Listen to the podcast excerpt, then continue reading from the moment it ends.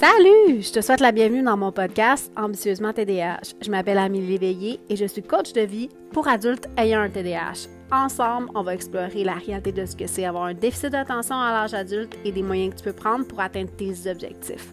Bonne écoute! Salut! Aujourd'hui, on est dans l'épisode 2 de la série euh, de 5 épisodes sur, en fait, comment atteindre un de tes objectifs. Euh, la semaine passée, donc si tu n'as pas écouté l'épisode de la semaine passée, je te suggère fortement d'aller l'écouter avant d'écouter celui-ci. La semaine passée, c'était un épisode sur comment définir tes objectifs en tenant compte de, du fait que tu as un TDAH. Donc, ça va être, c'est important quand tu définis ton objectif d'en tenir compte, euh, non, d'en tenir compte pourquoi? Parce qu'on a tendance à vivre dans le monde de licorne, dans le fantasyland ou en tout cas dans peu importe comment tu vas l'appeler. Donc, on a tendance à avoir une vision très idéalisée de notre objectif, ce qui va souvent nous empêcher de passer à l'action et créer énormément de procrastination. Donc, cette semaine, en fait, je veux te parler de l'étape numéro 2, qui est en fait le fait de prendre une pause et de réfléchir à comment tu vas atteindre ton objectif. Le TDAH se particularise dans le fait que, en fait, on a, c'est pas nécessairement si difficile que ça d'imaginer un objectif, de rêver à quelque chose. Je te demande de, quand je pose cette question-là en coaching, en fait, qu'est-ce que tu aimerais réussir? C'est pas si difficile que ça. Les gens me sortent quand même assez souvent.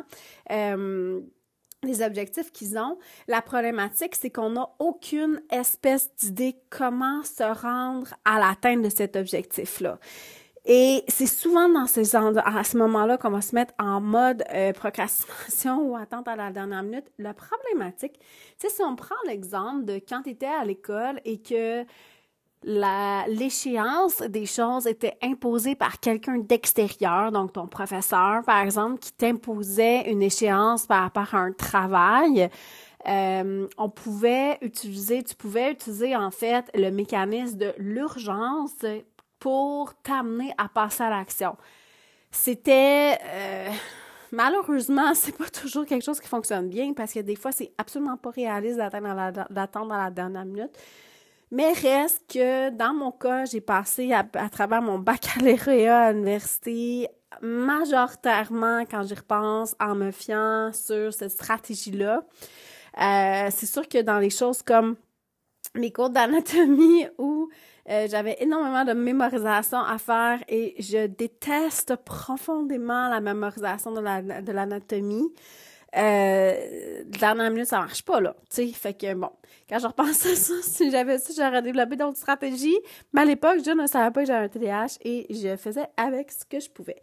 Donc, euh, si je reviens avec présentement, la problématique à l'âge adulte, c'est que généralement, on, il y a personne qui nous oblige à faire les choses. Peut-être que dans ton travail, tu as un employeur qui va te donner des, des, euh, des deadlines, des, des, euh, des, dates limites pour faire les choses, ou dans ton emploi, dépendant de... Dans mon cas, par exemple, quand je coach, euh, je dis aux gens qu'ils vont avoir un délai de 24 heures avant d'avoir un résumé de leur rencontre. Donc, je m'impose un peu un délai pour satisfaire mon client. Mais dans plein, la majorité des choses qu'on va définir pour notre vie personnelle, il n'y a pas personne à qui rendre des comptes. Donc, souvent, ce qui va arriver, c'est que cet objectif-là, comme il n'est pas clair et que le chemin pour se rendre est vraiment pas clair, on va le remettre au calendrier grec. On va le remettre à plus tard. On va, sans arrêt le repousser parce que c'est là qu'arrivent les problématiques du, dans le fond, des, euh, des fonctions exécutives. C'est que, en fait, c'est difficile de s'activer. Très, très difficile de prendre le temps de s'organiser dans cette étape-là. Dans le fond, tu sais, quand tu fais un objectif, ce qu'on veut, c'est définir ton objectif et ensuite prendre le temps de t'asseoir et de prendre le temps de définir, OK, qu'est-ce que ça me prend pour me rendre là? Quelles sont les, les choses dont j'ai besoin? Quelles sont les actions que j'ai besoin? Est-ce qu'il y a des choses qui doivent être répétées de façon récurrente? Qu'est-ce que je vais faire? Par exemple, je donne un exemple, admettons que tu veux rembourser une dette. Techniquement, une dette, euh, la seule problématique que tu as par rapport à la dette, c'est le fait que tu as des intérêts qui vont cumuler. Donc, ta dette va augmenter à chaque année que tu ne la paies pas. Ça peut aussi affecter ton crédit, ta capacité de t'acheter quelque chose, une maison par exemple, si tu as des trop grosses dettes accumulées d'avant. Mais il n'y a personne, à part si tu te retrouves en faillite, il n'y a personne qui va vraiment venir te dire OK, euh, tu me donnes de l'argent, euh, je te cours après. Puis même encore là, souvent, ben, les gens ont tendance à remettre ça plus tard et à ne pas s'en occuper. Pourquoi? Elles comprennent pas pourquoi. On, ne prend pas le temps de se demander qu'est-ce que je peux faire, quelles sont les actions que je peux faire pour me rendre. Tout ce qu'on voit, en fait, c'est le résultat.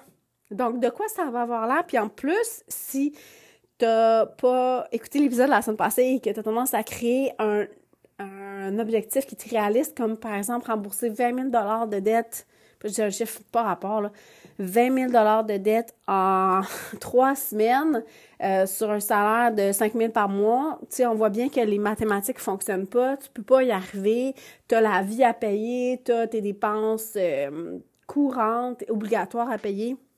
Donc, ça ne fonctionnera pas.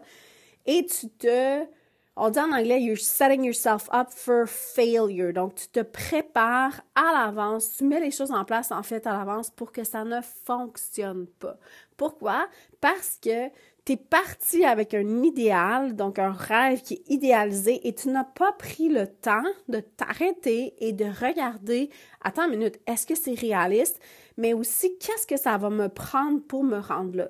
Donc, la première chose qu'on veut regarder, c'est vraiment prioriser. Qu'est-ce que tu vas devoir prioriser? Qu'est-ce que tu vas devoir mettre de l'avant? Et est-ce que c'est réaliste d'en avoir autant? Parce que c'est facile de s'imaginer que si tu veux, par exemple, payer tes dettes, tu vas te mettre à complètement changer ton mode de vie. Mais est-ce que c'est vraiment réaliste si tu manges à la cafétéria tous les jours de la semaine, est-ce que c'est réaliste que tu te mettes à manger seulement des lunchs de la maison alors que tu ne cuisines pas? OK? Donc, ce qui arrive, c'est qu'on regarde un peu le problème comme un entonnoir quand on a un, TDAH, ou plutôt comme dans un, dans un petit silo. Donc, on regarde les choses, on regarde uniquement cette chose-là sans prendre en compte tout le reste de ta vie. Et c'est dans cette étape-là, dans l'étape, dans le fond, de l'arrêt, de prendre le temps de t'arrêter pour faire le bilan. Mais attends, est-ce que mes idées sont réalistes? Est-ce que je vais être capable de les faire? C'est on a tendance à penser, tu sais, quand on se crée un objectif, il y a comme une motivation qui arrive euh, de par le fait que, tu sais, c'est de la nouveauté, c'est excitant et tout ça. Ça peut être la même chose, c'est en entraînement. C'est quelque chose que je vois souvent, souvent, souvent. Euh, les gens vont, OK, je vais me mettre à l'entraînement, je pars de zéro, là, je m'entraîne pas du tout, je bouge pas du tout dans mon quotidien, à, je vais m'entraîner cinq fois par semaine, une heure et demie au gym, dans le but d'obtenir, d'atteindre mon objectif dans un mois. Et quand je te dis ça, je m'inclus, là. Je dis pas que je fais nécessairement mieux que toi. C'est juste que maintenant, je suis plus capable de prendre le temps de réaliser que mon objectif fait pas de sens. Donc, quand je prends le temps de faire une pause, c'est que je choisis activement de me questionner par rapport à mon objectif. Je prends le temps de me questionner par rapport à qu'est-ce que je vais devoir mettre en place pour y arriver. Qu'est-ce que je vais devoir prioriser? Qu'est-ce que je vais devoir mettre de côté? Comment je vais faire pour m'aider à passer à l'action? Euh, le, le, TDAH fonctionne extrêmement bien pardon, avec le principe d'une récompense. Donc, c'est une stratégie que je suggère souvent à mes clients. Si c'est quelque chose que tu désires faire, par exemple, si on revient à l'exemple de payer tes dettes, pour payer tes dettes, tu vas devoir euh, suivre tes dépenses. C'est sûr, il va falloir que tu suives tes dépenses, tu saches où tu en es pour que cette information-là, tu puisses l'utiliser plus tard quand ça va être le temps de dépenser de l'argent. OK? Donc, si tu veux euh, tu crées un budget, puis tu dis, OK, j'ai, je sais pas moi, 100 dollars par mois de budget pour m'acheter des livres. Si tu ne suis pas tes dépenses, si tu ne fais pas de tracking à toutes les semaines, par exemple, tu ne le sauras pas quand ça va être le moment, quand tu vas être à la librairie, si tu as dépensé 20, 30, 50, 200 dollars. Pourquoi? Parce qu'on a une mémoire qui est complètement erronée, mais pas juste ça, on a une perception du temps qui est complètement erronée. Donc, je ne m'en souviens pas la dernière fois que j'ai acheté un livre, et si je m'en souviens, je ne suis pas capable d'évaluer le temps, depuis combien de temps. Donc, c'est fort probable que je vais avoir l'impression que ça fait longtemps que j'ai acheté quelque chose, alors que ça peut faire seulement une semaine. Donc, si je ne suis pas mon budget, je ne serai pas capable de savoir si je suis en train de dépenser trop, de, de, surdépenser dans ce budget-là et de m'empêcher d'atteindre mon objectif qui est d'avoir de l'argent supplémentaire pour payer mes dettes à la fin du mois. OK? Si, euh, quand on fait ce genre de choses-là, pose-toi la question qu'est-ce que tu as besoin? Et c'est là, en fait, où je vais, je proposer à mes clients d'associer une activité que tu trouves vraiment plate à une activité que tu trouves le fun. Je sais pas, moi, mettre une série à la télé quand tu fais ton budget euh, ou euh, faire quelque chose après. Donc, avoir quelque chose qui, après, euh, c'était amateur de mon, conjoint et moi, on aime beaucoup le gin tonic. Et je te rassure, nous ne sommes pas alcooliques. On boit pas la semaine. Mais euh, de temps en temps, on prend un verre dans, un le vendredi après-midi, c'est toujours agréable ça peut être une bonne idée de dire, ben écoute, je vais faire mon budget, puis après mon budget, ben je prends le temps de me servir un gym tonic qui me tente. Là, je te parle de gym tonic, mais ça peut être n'importe quoi. Euh, ça peut être euh, quelque chose alimentaire, ça peut être quelque chose qui n'est pas alimentaire, ça peut être euh, écouter une série, lire un livre, écouter un podcast. Fais quelque chose qui te fait plaisir, associe-le à ce comportement-là pour créer une association positive dans ton cerveau. C'est ça qu'il va falloir que tu fasses dans le pause. Dans le pause, c'est le moment où tu vas devoir te demander, faire un peu le bilan de ce que tu as besoin pour y arriver, pour être capable d'évaluer et revenir un petit peu dans l'étape numéro un, puis te demander, est-ce que c'est réaliste ce que je veux faire là? Pas juste ça.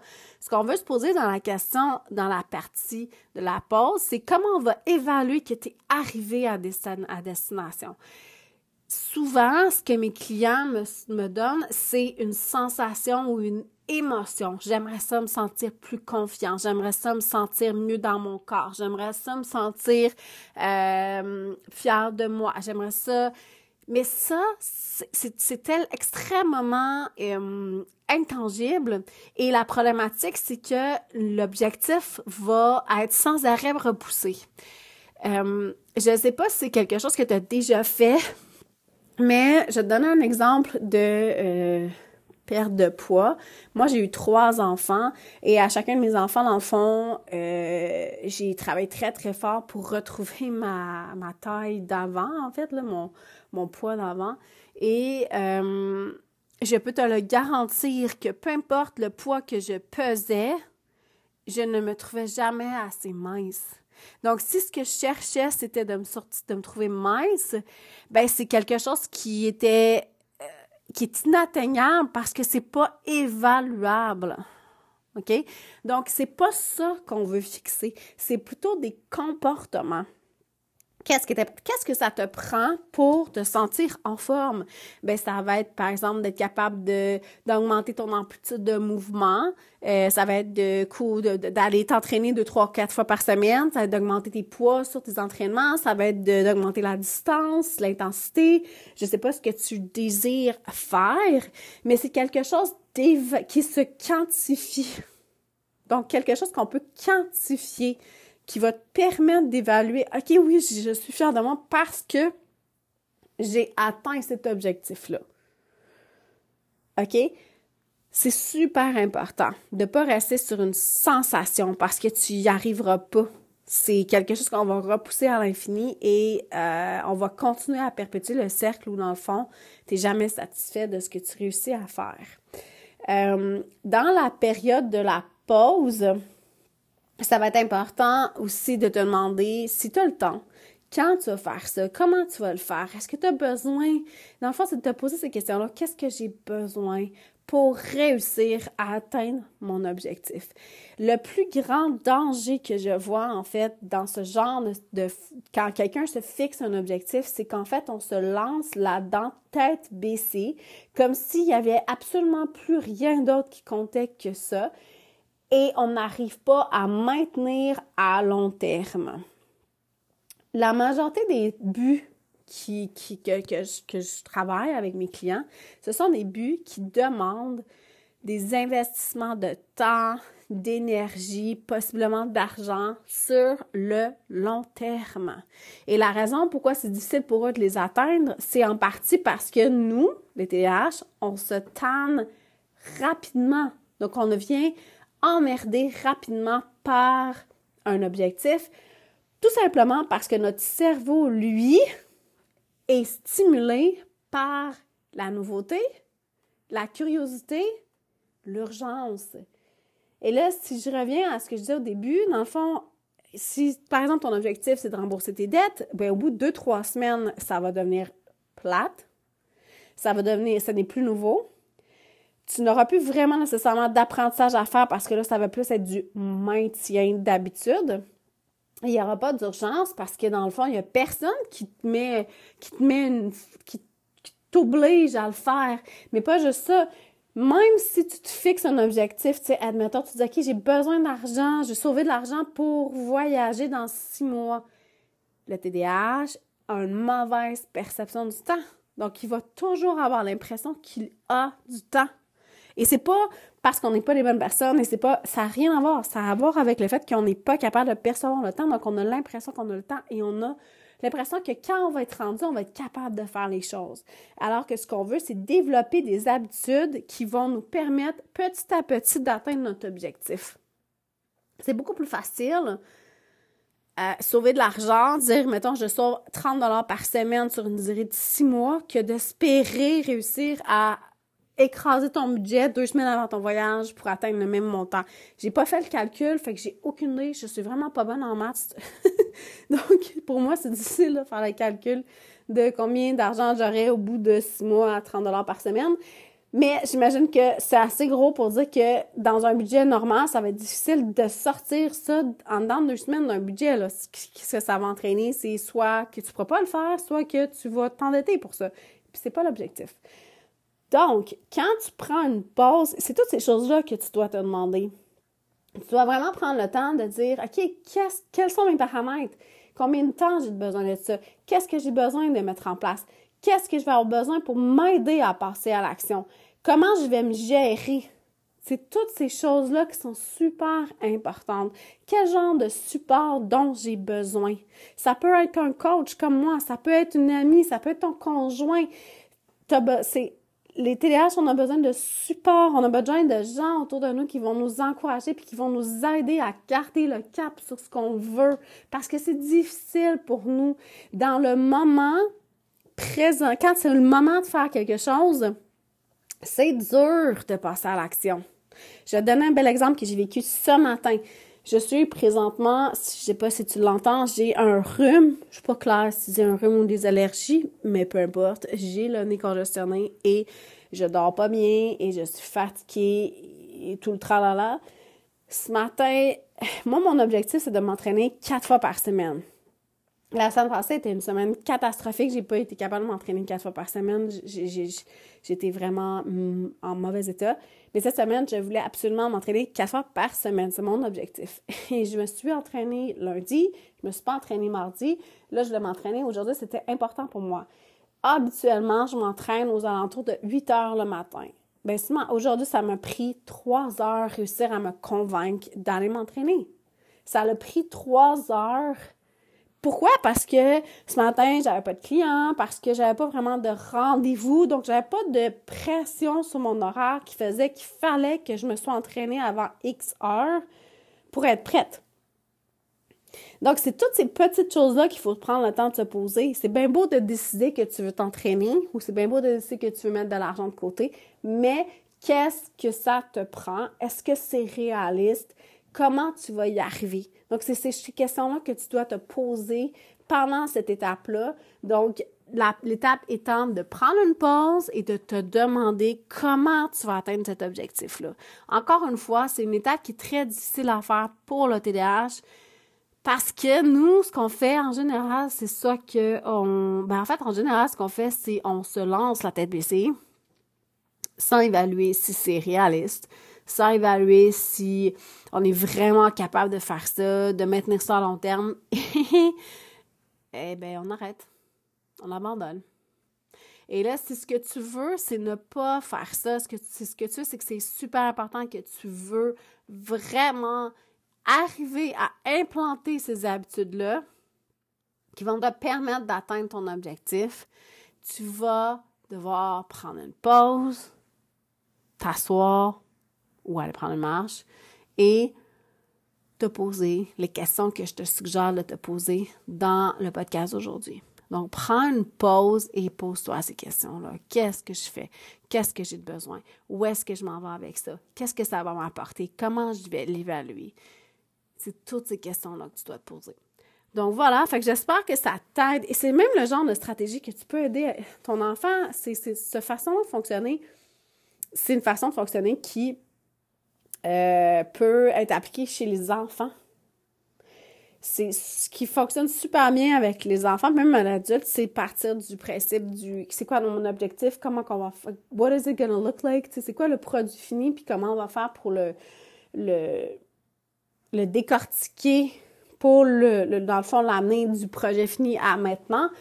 Mais ça, ça prend du temps, puis ça prend de l'énergie. On doit accepter qu'on va devoir mettre du temps sur notre activation, sur notre priorisation, sur notre organisation. On va devoir prendre du temps à planifier comment je vais garder le focus, comment je vais mettre mon effort, comment je vais me réguler par rapport à ça pour pouvoir passer à l'action. On va devoir mettre du temps à trouver qui va servir de, de support pour nous aider, quelles sont les stratégies qu'on va utiliser, comment on va faire pour se supporter dans le processus. Donc, ça prend ça. Puis pour pouvoir faire ça, ben, ça va devoir prendre une pause. Et c'est la stratégie, en fait, je pense qui est la plus importante dans le TDAH parce que le fait de prendre une pause, ça permet à ton cerveau de sortir de l'amygdale, en fait, qui est le cerveau primal, et de sortir de cette réaction-là primitive, un peu, si on veut, qui est très, très rapide et très euh, forte, et on veut redonner le temps à ton cerveau, d'avoir accès à ton cortex préfrontal, d'avoir accès à tes fonctions exécutives pour être capable de créer un plan, de créer une façon de faire qui est compatible avec ton fonctionnement. Et c'est exactement ce que je fais, en fait. Si tu te demandes, ça sert à quoi du coaching? Ben, ça sert à ça. Le coaching, ça sert à te donner l'espace pour te poser ces questions-là. Ça donne, je te donne, en fait, c'est moi, mon, mon travail, c'est de poser ces questions-là, c'est de t'aider à te demander les choses et pas juste rester dans l'idée que ça va se faire tout seul. Parce qu'on cultive beaucoup cette idée-là. Ah, j'ai, j'ai un, un objectif et ça va se faire tout seul. C'est quelque chose que j'entends souvent, puis que moi-même, j'ai tendance à porter, on a l'impression que les autres, que, un TDAH pas, mais on a l'impression que les autres, ça se fait tout seul. Ce n'est pas vrai. Euh, ce que je comprends d'un cerveau standard, un cerveau qui n'a pas de TDAH, c'est un cerveau qui a la capacité, en fait, de réfléchir à tout ça dans la tête, qui n'a pas besoin d'extérioriser le TDAH, on a besoin d'extérioriser. On a besoin d'écrire, on a besoin de parler, on a besoin d'extérioriser ce qu'on pense pour arriver à créer un plan qui fait du sens. Donc voilà, j'espère que ça t'aide ce deuxième épisode sur la série de comment te fixer un objectif. Donc je te rappelle, la stratégie de la semaine, c'est de prendre une pause. C'est de regarder ton objectif, de prendre une pause et de te poser des questions par rapport à comment tu vas l'atteindre, comment tu vas réussir à construire qui t'atteint, qu'est-ce que tu as de besoin, qu'est-ce que tu vas devoir prioriser, qu'est-ce que tu vas devoir sortir de ta vie? Parce que quand on priorise des choses qui ne sont pas présentement dans ta vie, ça veut dire qu'il y a d'autres choses qui vont devoir prendre du temps. Pardon, qui vont devoir prendre le bord. parce que j'ai une petite nouvelle à t'annoncer. Il n'y a que 24 heures dans une journée et sur ces 24 heures, il y a quand même des heures où tu vas devoir dormir. Donc, c'est pas vrai qu'on peut rajouter, rajouter, rajouter à l'infini. On va devoir choisir. Et ça, c'est dur. Donc voilà, fait que j'espère que ça t'aide. La semaine prochaine, en fait, on va parler de comment créer un plan d'action spécifique pour l'atteinte de tes objectifs.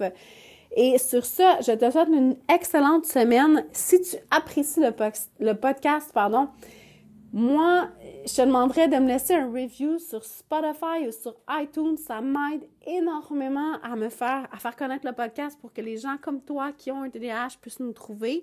Euh, tu peux partager les épisodes. Je sais que c'est un sujet qui est délicat. C'est pas tout le monde qui est à l'aise de partager. Tu peux venir me rejoindre euh, sur mon site web, t'inscrire à mon infolette avec laquelle j'essaie. j'essaie de produire une lettre par semaine. Donc, euh, ça ne sera pas avec moi que tu vas avoir une surabondance d'infolettres. Et euh, parce que c'est difficile pour moi à faire. Et euh, sinon, ben, tu peux toujours aussi venir me jaser un peu sur Instagram, Facebook. Je suis moins présente, mais je suis quand même un petit peu là. Donc voilà, je te souhaite une belle semaine et on se revoit la semaine prochaine.